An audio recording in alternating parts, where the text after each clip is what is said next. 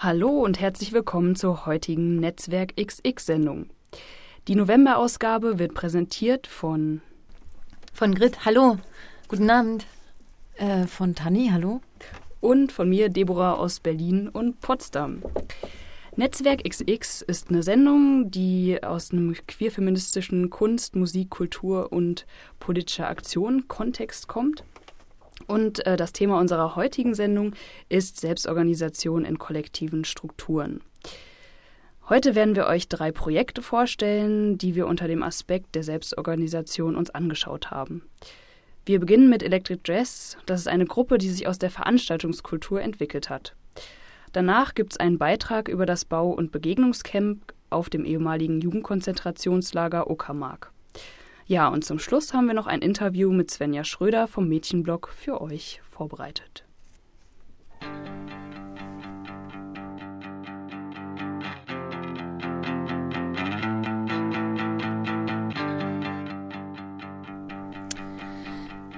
Wenn wir von DIY, also von Do-it-yourself sprechen, dann meinen wir nicht einen Schwarm von Hobbybastlern, die sich in im Baumarkt am Samstagvormittag rumtreiben, sondern eine konkrete Praxis, die wir in unseren kulturellen und politischen Zusammenhängen anstreben, die uns nahe sind und die es aber schon in den 70er Jahren in der Punkszene und in der Hardcore-Kultur gab und die dort neu definiert wurden, um sich von Autorität, von Hierarchien oder von Konsum zu bewegen und neu zu definieren. Alle drei Projekte, die wir jetzt im Anschluss vorstellen werden, sind uns auch selbst sehr nah und wir arbeiten auch in diesen Projekten mit.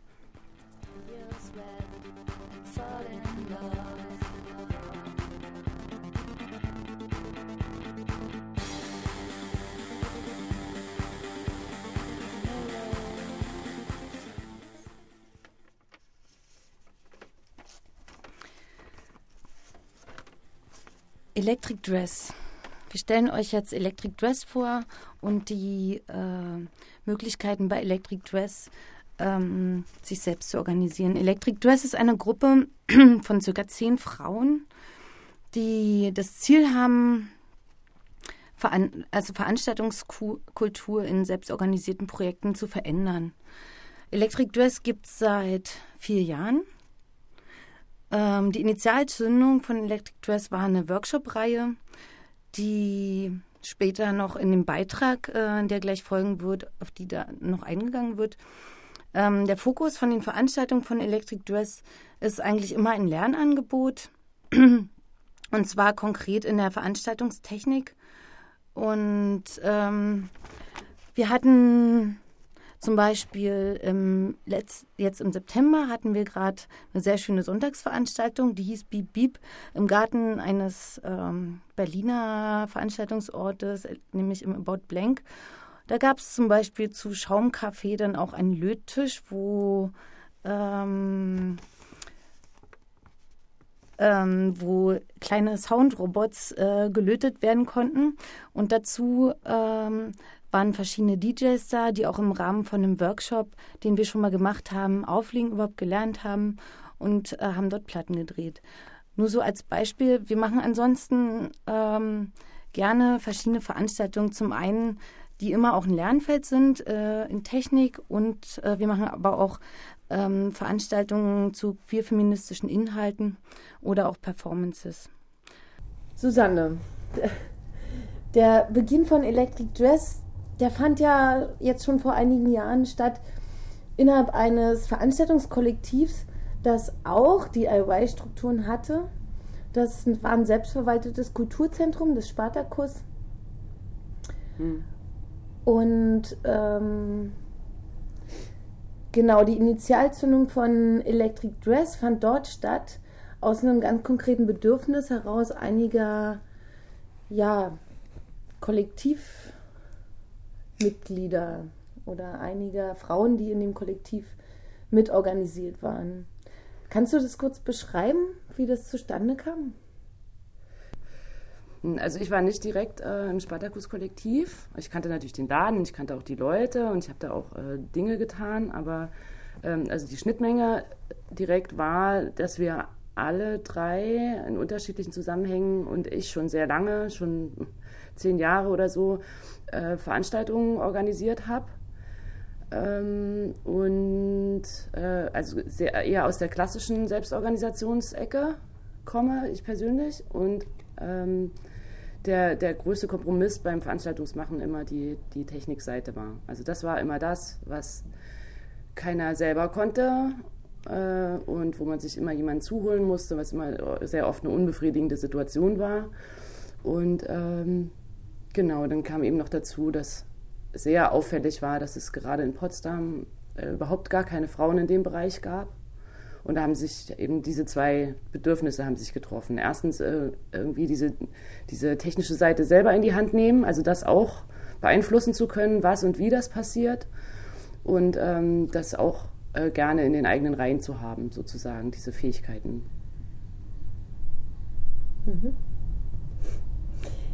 Ähm, genau, also mit DIY wird ja oft assoziiert, aber dass ähm, DIY heißen muss, dass man eben frei ist von öffentlichen Geldern, also dass man unabhängig sich bewegt und unabhängig sich organisiert von öffentlichen Geldern. Nun ist es ja so, dass es äh, genau bei Electric Dress diese Initialzündung äh, mit der Workshop-Reihe nur geben konnte durch eine ziemlich hohe Förderung. Siehst du da einen Widerspruch? Ähm, ja, ich sehe da durchaus einen, Widerspruch, aber der ist nicht lösbar. So, äh, ähm, also wir leben in einem ökonomischen System, was sich Kapitalismus nennt, und da kommen wir sowieso nicht raus. Und man muss immer versuchen, damit, äh, damit umzugehen, damit bewusst umzugehen.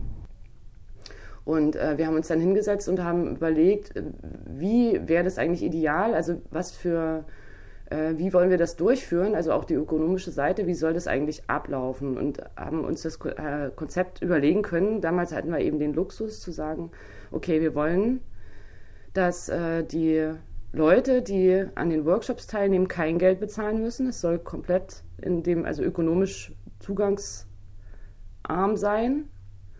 Und äh, wir wollen aber gleichzeitig auch, dass die Leute, die die Workshops geben, dafür entlohnt werden.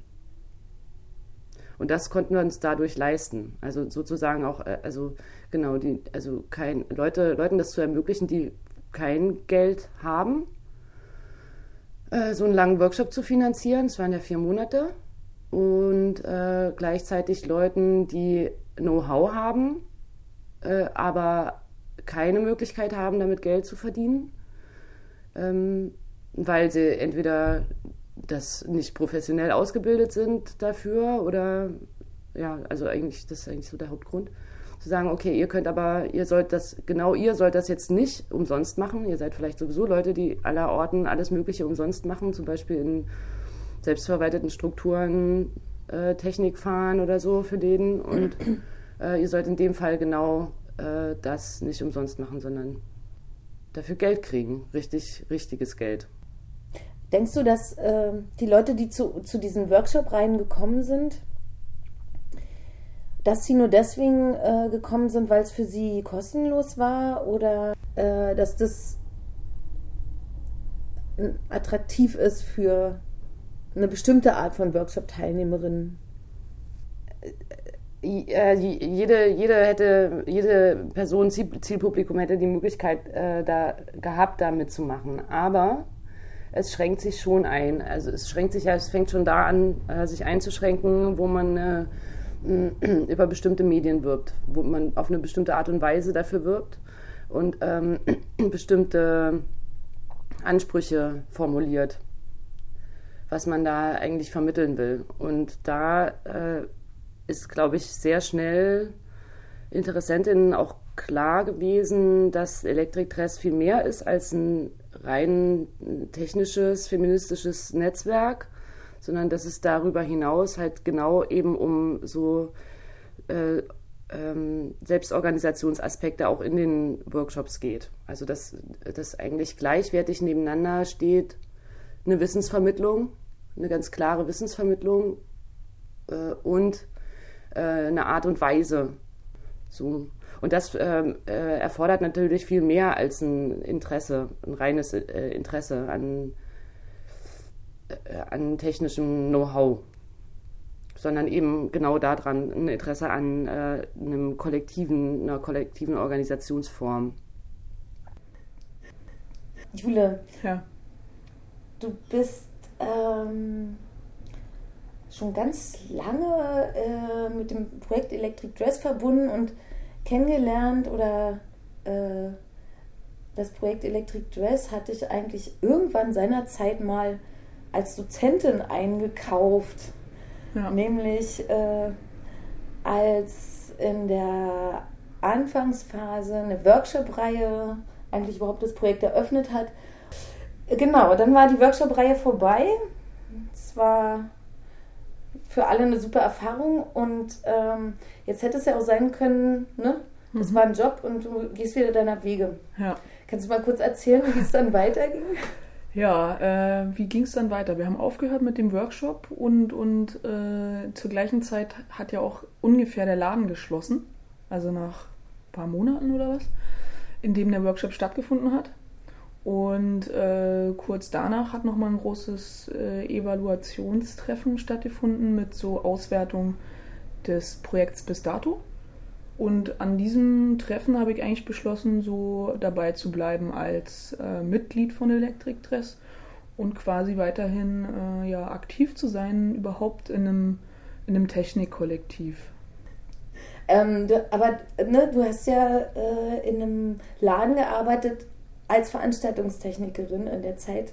Und ähm, ich meine, hast du da nicht genug mal gehabt von Veranstaltungstechnik? Was, war, was hat dich denn daran jetzt interessiert? Oder was war das, was das so spannend dann gemacht hat, obwohl du eigentlich, ähm, Mhm. ja, für dich war es jetzt kein Lernfeld in dem Sinne, Genau. Electric Dress. Naja, ein Lernfeld, ein Lernfeld äh, gibt es, glaube ich, immer, weil mit Technik äh, Lernen ist eigentlich nie abgeschlossen, zum einen. Aber für mich im Prinzip war es äh, bis heute eigentlich so, dass es äh, eine Art Komplettierung war. Das heißt also, das, was ich sozusagen am, am äh, üblichen Arbeitsplatz nicht finde, finde ich quasi dann in dem Kollektiv Electric Dress wieder, nämlich äh, selbstbestimmtes Arbeiten ohne, ohne großartige Hierarchie. So. Und ähm, ja, dass man sozusagen eigentlich alles von 0 bis 100 selber organisiert. Und das habe ich halt sonst auf Arbeit jetzt in anderen Veranstaltungshäusern überhaupt nicht. Also es ist eine komplett andere Herangehensweise an die Veranstaltungstechnik. Du äh, agierst in einem Kollektiv, wie wir es jetzt gemacht haben, ja ganz, ganz anders mit, äh, mit Veranstaltern, mit Künstlern, mit äh, dem Ort an sich, wo du hingehst und die Technik machst. Du agierst komplett anders als äh, wenn du jetzt als Technikerin, wie ich jetzt in dem Fall, von irgendeinem Laden eingekauft wirst, hast du dort einen sehr konkreten Job und das war's. Also gut, ja, das, das, das Ökonomische äh, will ich jetzt mal ganz nach hinten stellen eigentlich, weil im Prinzip ähm, kaufst du ja, äh, ja, kaufen, aber du mietest ja auch eine Atmosphäre mit. Das heißt also, wenn du jetzt eine Nachtbetreuung hast von einer, von herkömmlichen PA, von einem herkömmlichen PA-Verleih, dann hast du die Techniker vor, vor Ort, dann hast du die im Haus und die müssen sich natürlich auch mit den Künstlern auseinandersetzen. Dann ist es oft so, dass die, ähm, dass die ja, gelernten Techniker oft halt sich, ich sag mal, distanzieren von, von der Kunst an sich und äh, oft halt, ja, ziemlich rabiat auch so mit, mit Künstlern umgehen und halt versuchen, so ihr, ihr Technik-Ding durchzuziehen. Also es muss halt alles funktionieren und ich meine, es ist, ist klar, es liegt ja auch ein großer Druck darauf, dass die Veranstaltung funktioniert. Aber dadurch, dass du dann eben so eine fest vorgeschriebene Hierarchie hast von ich mach Technik, du machst Kunst, Kunst, so als Künstler oder wir beide haben den gemeinsamen Chef und zwar den Veranstalter, macht halt eine ganz klare ähm, ja, eine ganz klare Kiste auf von so, äh, jeder hat so seinen Bereich und bleibt auch da drin. Und die, die Kommunikation zwischen diesen Bereichen ist, ist halt auf der einen Seite total klar, auf der anderen Seite eben total kurz und abgehackt und ja, eben nicht so, wie man sie sich vielleicht gerne wünschen würde. Ja? Also sie ist nicht sie ist nicht nett oder ich habe es selten erlebt, dass, äh, dass man sich da drin wohlfühlt, ne? Weil es ist ein Job, du hast was zu erfüllen Und wenn du es gut gemacht hast, kriegst du vielleicht ein Lob, vielleicht auch nicht. Ist eigentlich auch egal, weil du hast deinen Job erfüllt, kriegst deine Kohle und das war's. So, es geht nicht darum, ob du die Kunst magst, für die du da arbeitest, oder ob du deinen Chef magst und so weiter. Und das ist eben, wenn du in einem Kollektiv arbeitest oder wenn wir jetzt als Kollektiv angefragt werden, auf jeden Fall anders. Würdest du sagen, dass das, ähm, dass man da Einschränkungen in der Qualität hinnehmen muss oder dass es eine Art von Unprofessionalität im Ergebnis und im Output beinhaltet? Mm. Das kommt darauf an, was man unter Professionalität und Qualität versteht. Also so wie ich äh, Professionalität verstehe, interessiert mich die eigentlich nicht wirklich, sondern mich, äh, weil, weil ich ähm, ähm, ich habe nichts gegen Professionalität, aber ich verstehe das als eine reine Zielorientierung. So. Also man will ein Ergebnis haben und äh, hat äh, möglichst das perfekte äh, Know-how, das, äh, das durchzuführen und dann ist gut.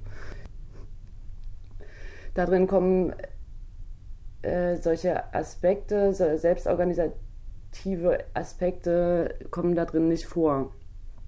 Also was mich viel mehr interessiert, ist so eine ist halt eine, eine Prozesshaftigkeit, eine Prozessorientierung, in dem wie Dinge entstehen und die ist erstmal, die muss ergebnisoffen sein, sonst funktioniert sie nicht. Also das heißt, äh, es geht das, was da ist. Es ist das möglich, was die Leute, die in dem Moment da sind, äh, an dem Workshop teilnehmen und den Workshop leiten und äh, den Laden führen, in dem es stattfindet, so was die an Potenzial äh, bieten.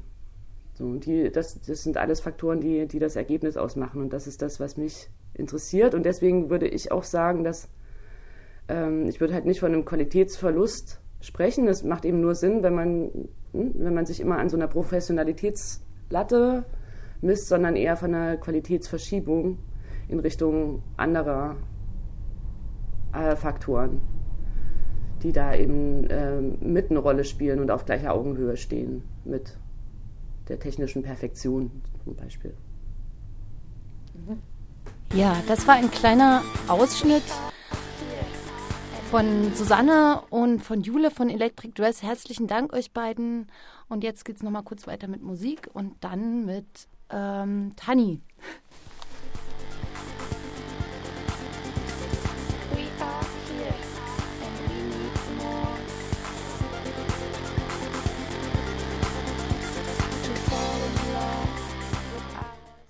Vom 5. bis 15. August 2010 fand auf dem Gelände des ehemaligen Jugendkonzentrationslagers Uckermark ein internationales Bau- und Begegnungscamp statt. Teilgenommen haben 22 Frauen und Trans, die sich als antifaschistisch und feministisch verstehen. Das ehemalige Jugend-KZ für Mädchen und junge Frauen und spätere Vernichtungslager Uckermark liegt ca. 90 Kilometer nördlich von Berlin. Zwischen 1942 und 1945 waren hier ca. 1200 Mädchen und junge Frauen inhaftiert, die meisten von ihnen unter dem Stigma asozial. Im Januar 1945 wurde der größte Teil des Geländes zum Vernichtungslager umfunktioniert. Trotz der unmittelbaren Nähe zur Mahn- und Gedenkstätte Ravensbrück ist das Gelände des ehemaligen KZ Uckermark keine offizielle und institutionalisierte Gedenkstätte. Um das Gelände als einen würdigen Gedenkort zu gestalten und der Öffentlichkeit zugänglich zu machen, finden regelmäßig selbstorganisierte Bau- und Begegnungscamp hier statt. Dabei entstehen unter anderem Informationstafeln, Wege zur Geländebegehung werden angelegt und Gespräche mit Überlebenden organisiert. Ihr hört nun ein Interview mit drei Teilnehmerinnen des letzten Baucamps zum Thema Selbstorganisation in der offenen Gedenkarbeit. Ja, ich bin Tanni und äh, habe jetzt hier bei mir zu Gast Sarah, Maren und Catalina. Ihr wart im Bau- und Begegnungscamp KZ Uckermark und ähm, in einem Flyer vom Baucamp 2010 schreibt ihr, ich lese mal vor, um das Gelände als einen würdigen Gedenkort zu gestalten, finden regelmäßig selbst organisierte Bau- und Begegnungscamps statt. Ähm, was versteht ihr in dem Zusammenhang unter selbstorganisiert? Ähm, also es gibt ja eine Tradition von Baucamps, die fast regelmäßig jedes Jahr stattfinden und ähm, sich halt Gruppen finden, Einzelpersonen zusammentun, die Teilnehmerinnen auf vorherigen Baucamps waren, die dann das Jahr über das vorbereiten, dass es stattfindet. Und ähm, dass das Baucamp selbst, selbst organisiert ist, äußert sich zum Beispiel in dem wunderbaren Moment, wenn am ersten Abend die Orga-Gruppe offiziell sagt, wir hören jetzt auf, als Gruppe zu existieren und das Baucamp ab dem ersten Abend ähm, selbst organisiert läuft. Also dass alle äh, die gleichen ähm, Rechte und Pflichten haben oder die gleichen Verantwortungen tragen, dass die Infrastruktur läuft, dass man selbst überlegt, was man machen will. Ähm, natürlich gibt es so bestimmte naja, Sachen, die halt eingebracht werden von denen, die Erfahrung haben. Es gibt natürlich ein paar Sachen, die laufen müssen oder so weiter.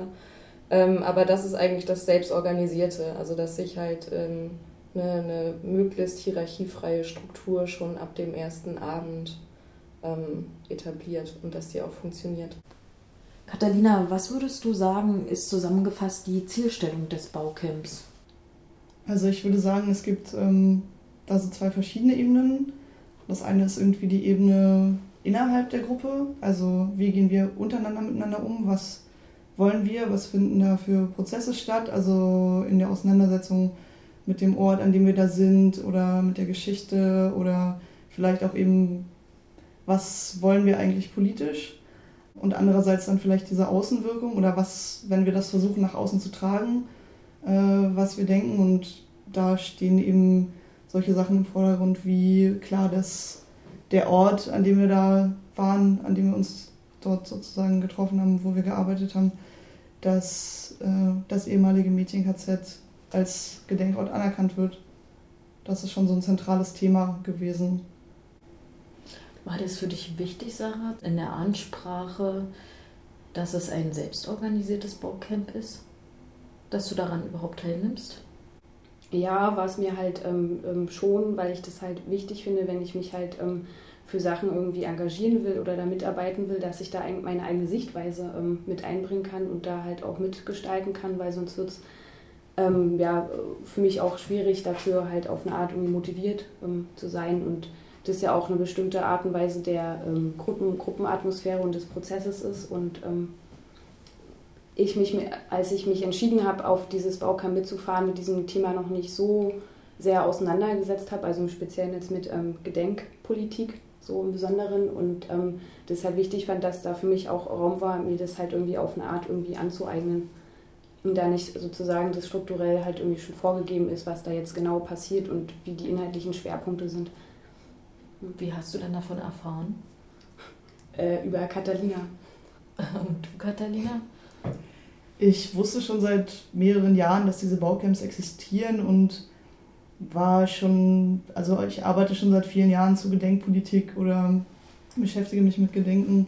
Und dieses Jahr hatte ich dann einfach die Chance, als ich die E-Mail quasi da in meinem Postfach gefunden habe, dass ich mir dachte, ja, jetzt äh, mache ich es doch mal. Und wie erreicht ihr ansonsten interessierte Leute?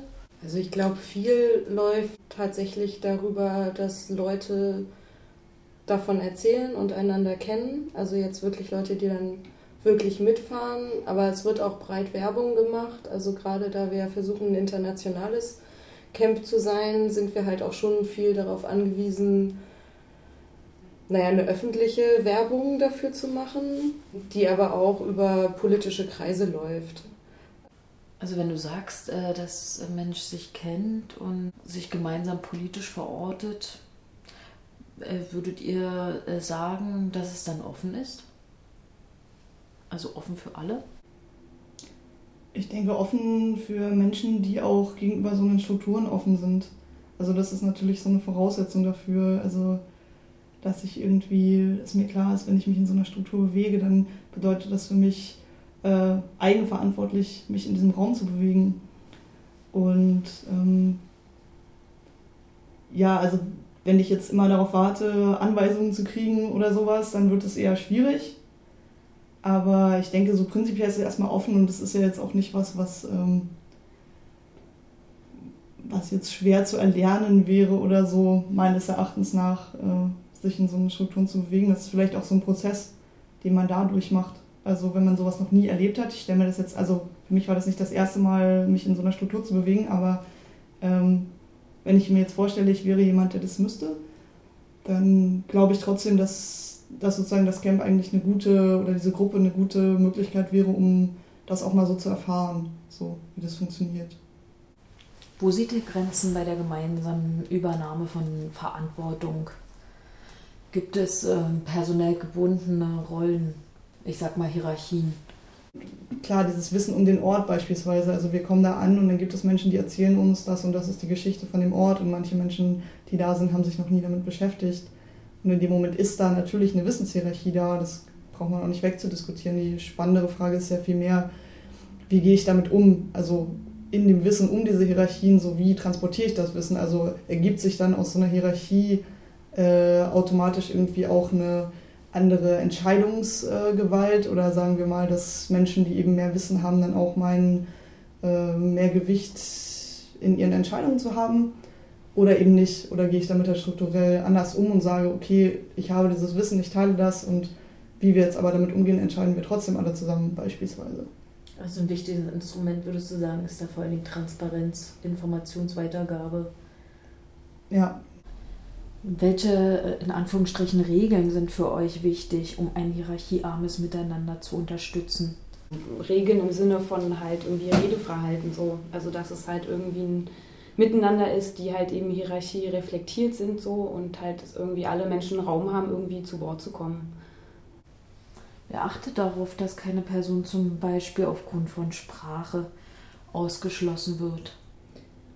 Na, ich würde sagen, auf eine Art alle miteinander und ab und zu, klar, kommt dann irgendwie sowas wie, äh, hier, denkt doch mal dran, Englisch zu reden. So kann dann eine Person, wenn sie denkt, in dem Moment, mir fällt das gerade auf, und es passiert gerade nicht, das halt ansprechen so wie gesagt, also man kann darauf aufmerksam machen. Die zweite Frage wäre dann die Durchsetzung. Ich meine, man kann ja Leute nicht zwingen, dann Englisch zu reden. So. Aber da ja im Prinzip wir davon ausgehen, dass alle Leute irgendwie Interesse daran haben, sich zu verständigen, ist dann ja in der Regel, wird dann halt von den Teilnehmenden versucht, das umzusetzen. So würde ich das eher verstehen.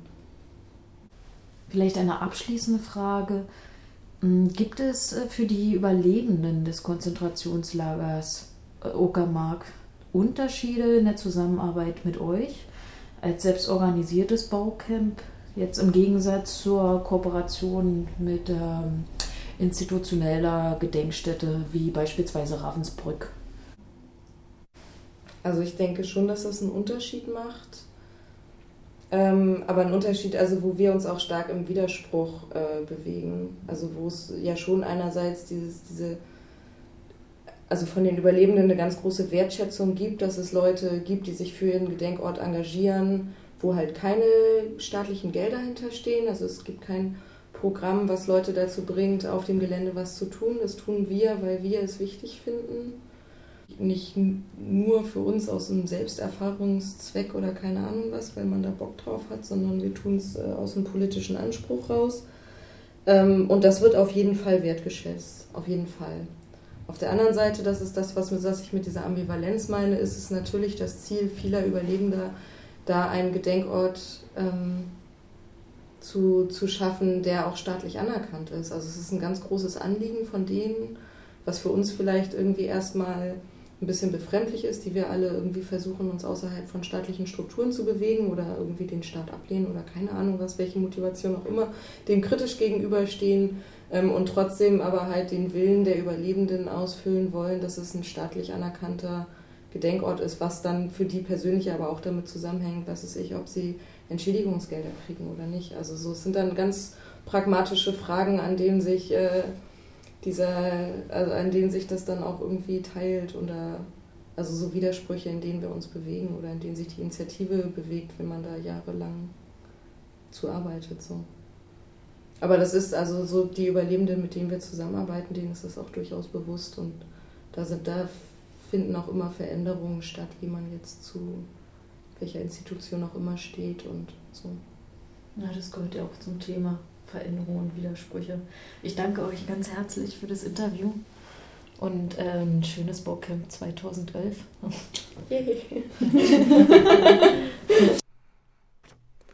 Ja, wer mal zum Bau- und Begegnungscamp äh, nächstes Jahr vielleicht mitfahren möchte oder sich sonst für die Initiative interessiert, äh, nähere Informationen findet ihr unter der Webseite www.mädchen-kz-uckermark.de. Dusche seine eigenen Bahnen.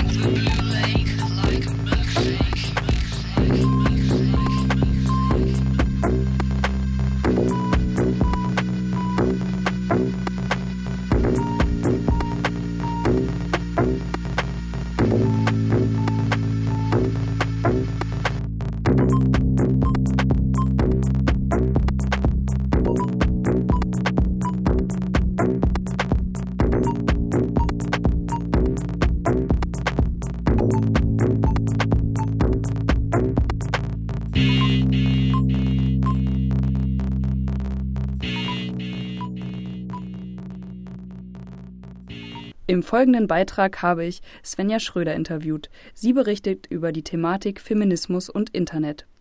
Am Beispiel vom feministischen Mädchenblog, wo sie selber mitschreibt, äußert sie sich zu unserem Sendungsschwerpunkt DIY. Wie du zu dem Thema gekommen bist. Ja, mein Name ist Svenja Schröder und ich habe mal ganz viel zum Thema Internet und Web 2.0 und sowas Kommunikation im Internet geforscht und da ich mich privat auch viel mit ähm, Feminismus und Queer-Sachen beschäftige, habe ich mich irgendwann mal gefragt, ja, wie ist das eigentlich mit Kommunikation und Vernetzung von Frauen und Queer-FeministInnen im Internet? Und ähm, schreibst du auch selber für einen Blog? Ja, ich schreibe fürs Mädchenblog. Das ist eins der größten queer-feministischen Blogs im Internet mit queer-feministischen Inhalten.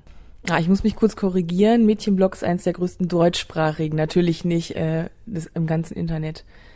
Ja, und jetzt haben wir in unserer Sendung auch äh, hauptsächlich so das Thema DIY, also Do It Yourself. Und da stellt sich bei mir so die Frage, wie funktioniert es denn jetzt, das quasi das DIY bei dem Mädchenblog? Eigentlich ist das Mädchenblog schon ein ziemliches DIY-Blog, weil es wurde einfach von Leuten aufgezogen, denen die Thematik wichtig war.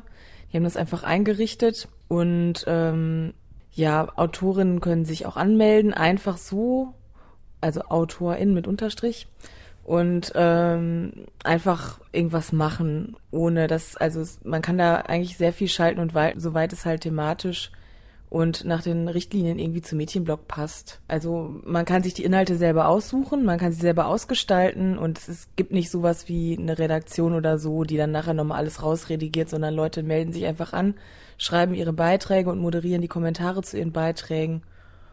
Und es läuft da eigentlich alles sehr, sehr ungezwungen und frei ab. Was sind so die Themen? Also ich bin ja der Meinung, dass alle Themen queer-feministisch sind, aber äh, also es kommt auch alles Mögliche rüber, demzufolge, aber bei uns wird ganz viel von einigen Leuten zum Thema auch so Abtreibung geschrieben oder Vergewaltigung, generelle feministische Aktionen, dies und das, Fundstücke aus dem Internet, Meinungen zu irgendwelchen äh, Themen, auch aus anderen Ländern und so. Also äh, es ist einfach total breit gestreut und lebt so ein bisschen von den Autorinnen und Autoren. Und habt ihr auch immer das Thema, dass es im Internet gerade bei Blogs oft nicht bezahlt werden?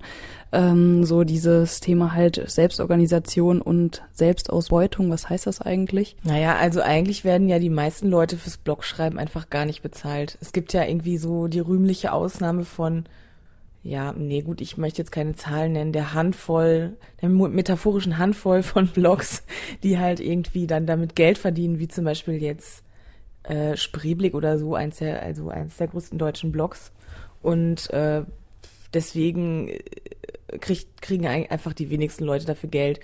Meist, manchmal kann man halt noch so Werbeeinblendungen für Blogzugriffe schalten, aber die Einnahmen sind wirklich meistens sehr, sehr, sehr, sehr gering. Und wenn man sowas wie einen eigenen Server hat, kann man davon meistens gerade eben mit Mühe und Not irgendwie Serverkosten bezahlen. Also ja, da auch die wenigsten Leute irgendwie äh, Blogs als ihre Hauptprofession haben, ist es mit der Selbstausbeutung hält sich halt in Grenzen. Wenn die Leute halt keine Zeit haben und halt irgendwie zum Beispiel Lohnarbeit oder Reproduktionsarbeit nachgehen müssen, schreiben sie halt einfach im Zweifelsfall nix, nichts. Also es ist bei uns halt auch, kommt bei uns auch ab und zu vor, dass Leute sich ausklicken und sagen so, ey, ich muss gerade das und das machen, hab gerade nicht so viel Zeit.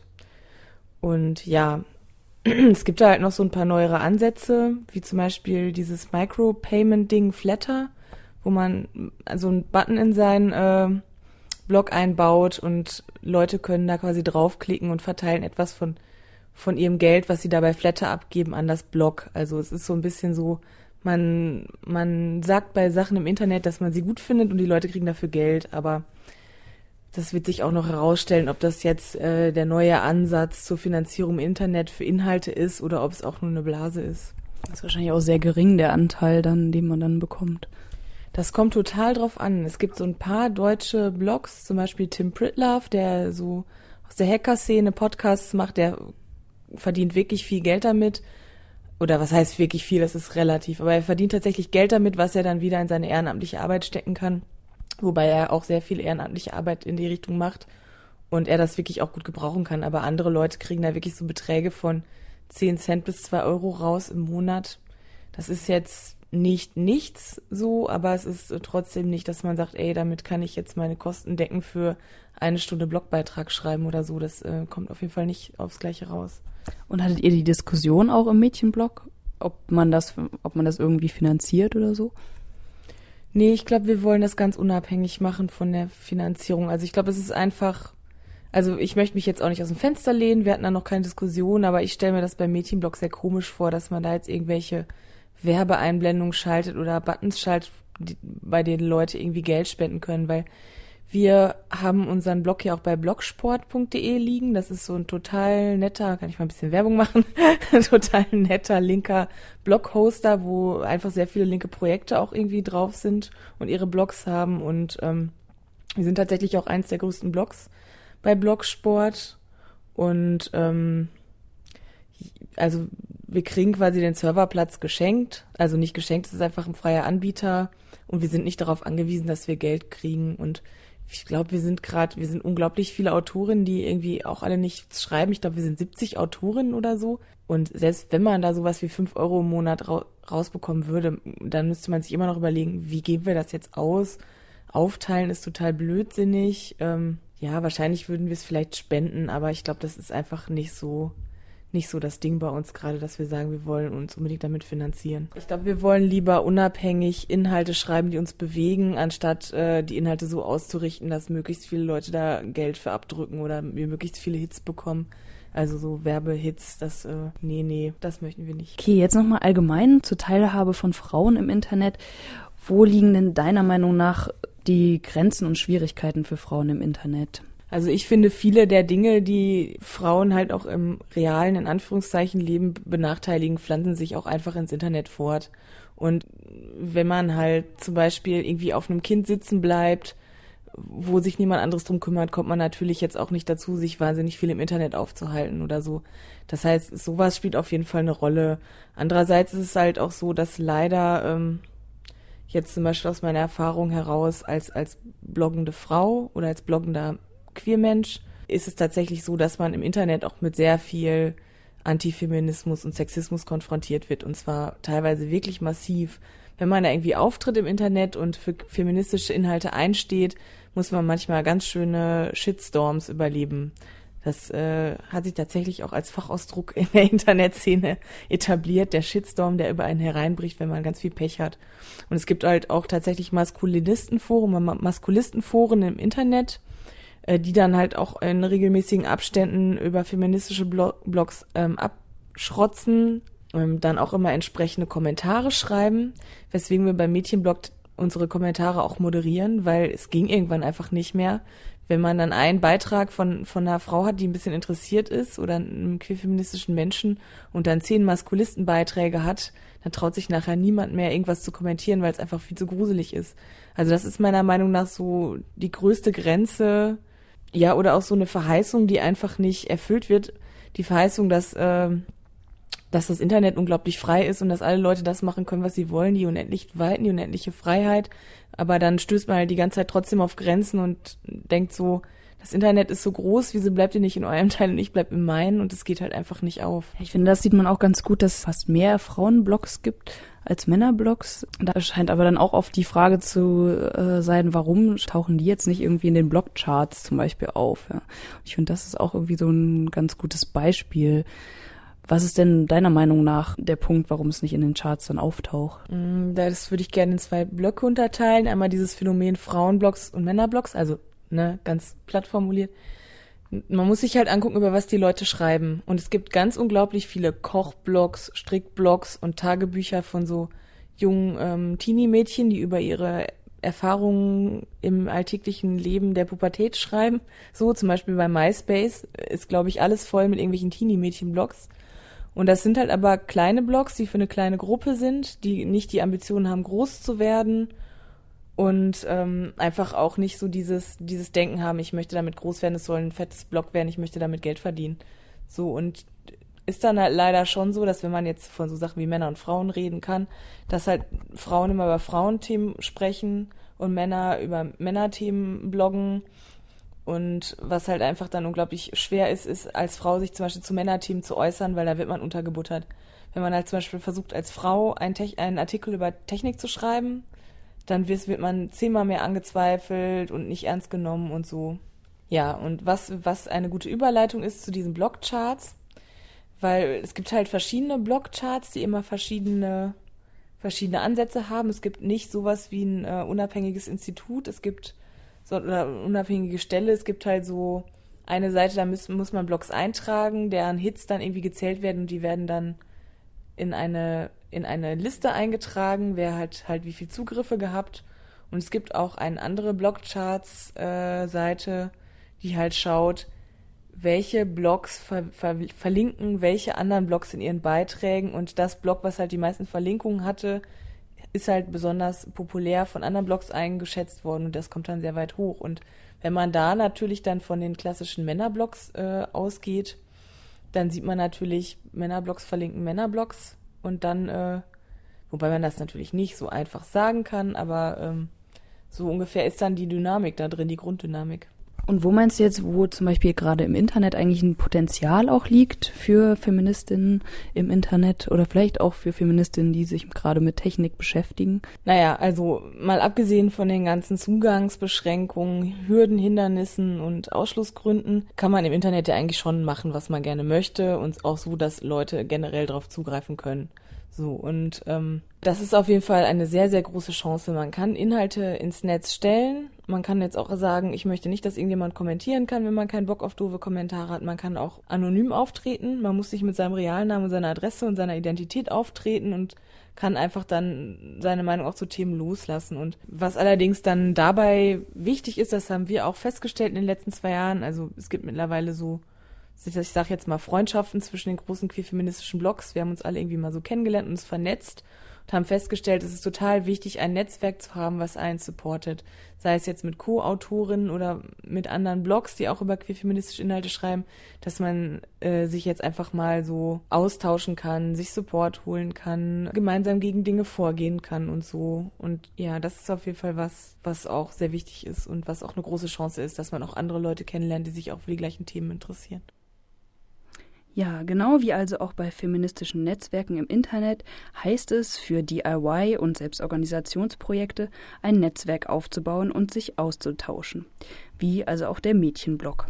Wenn ihr mehr Infos erhalten wollt zum Mädchenblog, dann schaut mal im Internet nach.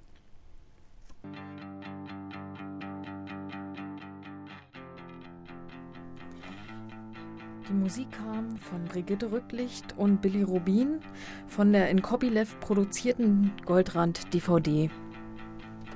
Äh, Näheres könnt ihr auch im Internet unter www.goldrand.net dazu finden.